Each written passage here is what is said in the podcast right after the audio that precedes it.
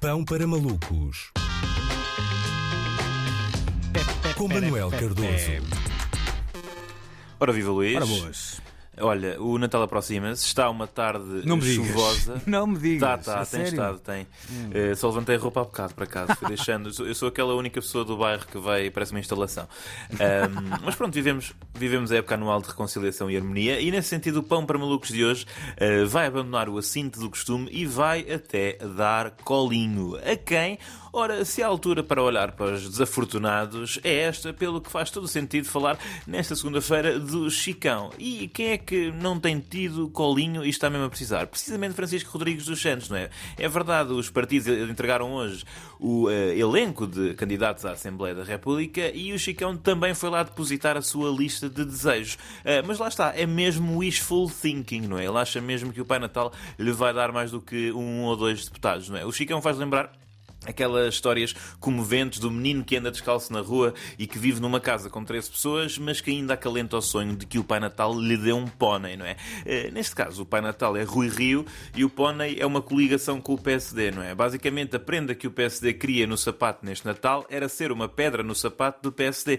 Mas o Rui Rio não quis, eh, deixando o pequeno Chicão destroçado, não é? E eu acho muito mal. Acho mesmo, eh, quer dizer, isto não se coligar com o Chicão é muito insensível da parte de Rui Rio, não é? Porque numa altura em que se abandonam tantos partidos de estimação, não é? Quer dizer, esta fase do Natal, o Rui Rio deixa-me o CDS na beira da estrada, quando toda a gente esperava que fosse adotado pela sua família de acolhimento político, não é? Por amor de Deus, é muito feio, não é? Rui, tem paciência, tu tinhas dito eh, que eras tu quem ficava com, eh, com esse saco de gatos, não é? E vocês dizem, ah, Atenção, Manel, pá, estás a ser muito complacente, não é? Não podes ser pena do Chicão. O Chicão fez sempre a cama onde se deitou.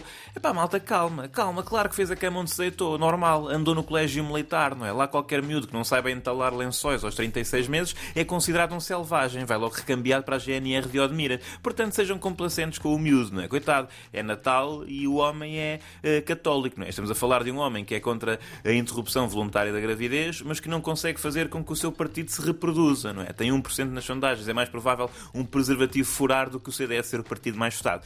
Ahm, portanto, por estas razões e por outras, eh, eu acho que o Chicão não devia eh, passar este Natal triste, não é? Afinal, o Natal é para as crianças. Ahm, sendo, atenção, agora uma parte. Eu por acaso não concordo nada com esta frase do Natal ser para as crianças, acho que é uma propaganda eh, dos adultos, não é? Porque há muitos adultos que dizem: Ah, eu não estou entusiasmado com o Natal, o Natal é para as crianças. Ah, é para as crianças? Então porquê é que compraste 37 garrafas de cartucha para 8 pessoas, não é, meu menino? Mais 3 de whisky e uma aguardente caseira. É o quê? Para desinfetar o biberon? Não me parece. O Natal não é para as crianças, o Natal é para ficar todo bêbado. Isso que fique bem claro, não é o Natal?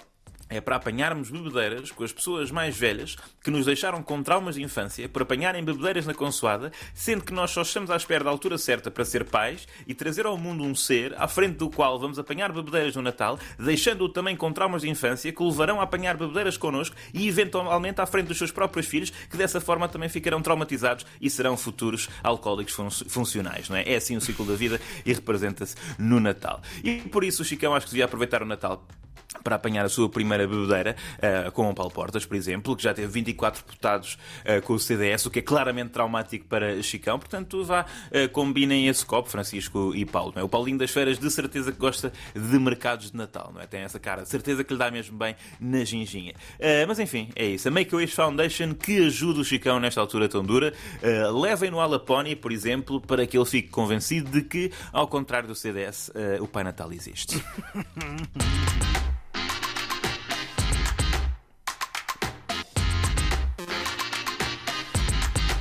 Estava a fazer contas, acho que comprei mais do que 8 garrafas. Hum, Não, não, eu disse 37 garrafas Ah. para 8 pessoas. Ah, pronto, foi mais ou menos isso então, está certo. É mais ou Tenho menos isso, biberon né? Acho para desinfetar.